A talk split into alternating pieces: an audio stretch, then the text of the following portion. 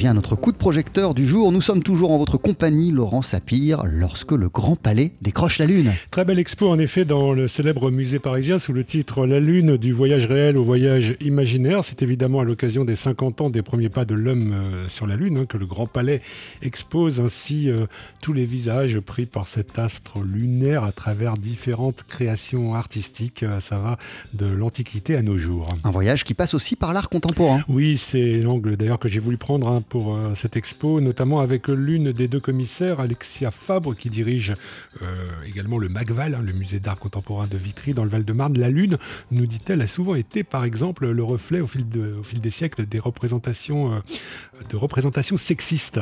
Et c'est en train de changer. On se rend compte que depuis le XVIIe siècle, hein, c'est-à-dire depuis le moment où les femmes prennent dans la société, dans le monde littéraire, dans le monde politique une place plus importante, elles sont souvent taxées de lunatiques ou d'inconstantes. Euh, et effectivement, souvent pourvues de l'attribut lunaire, comme si les hommes euh, ressentaient un danger à tout d'un coup leur présence dans un monde qui leur était réservé. Lunatique, hein, vous avez dit. Lunatique, le mot lunatique, à l'origine, ça n'était pas seulement quelqu'un qui est d'humeur changeante, c'est quelqu'un qui était euh, empreint de folie, réellement. Et donc, c'est plutôt un adjectif qui était attribué aux femmes.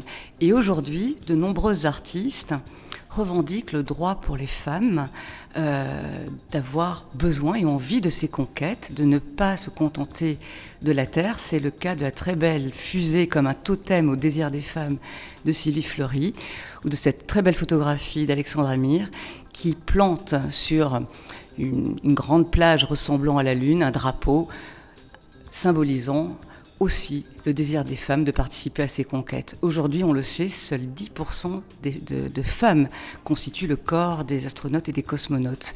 Le Grand Palais ne rend pas seulement la Lune aux femmes, 40 ans, 50 euh, ans après Neil Armstrong et au moment où les Chinois s'apprêtent à leur tour à, conquérir sa face cachée, la Lune devient aussi une révélation africaine. On retrouve Alexia Fabre. Nous montrons dans l'exposition une très très belle pièce d'un artiste euh, africain et, et, anglais qui s'appelle Inka Shunibare.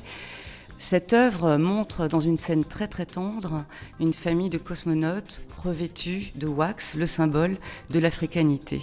C'est une pièce qui effectivement parle de l'exclusion de l'homme africain de ses grandes conquêtes et qui euh, pointe également d'autres dangers, quelque chose de très contemporain qui est euh, euh, les réfugiés aujourd'hui, les réfugiés climatiques, les réfugiés économiques, mais peut-être qui ouvre aussi sur de nouveaux types de réfugiés demain qui devront trouver sur d'autres planètes un devenir pour survivre.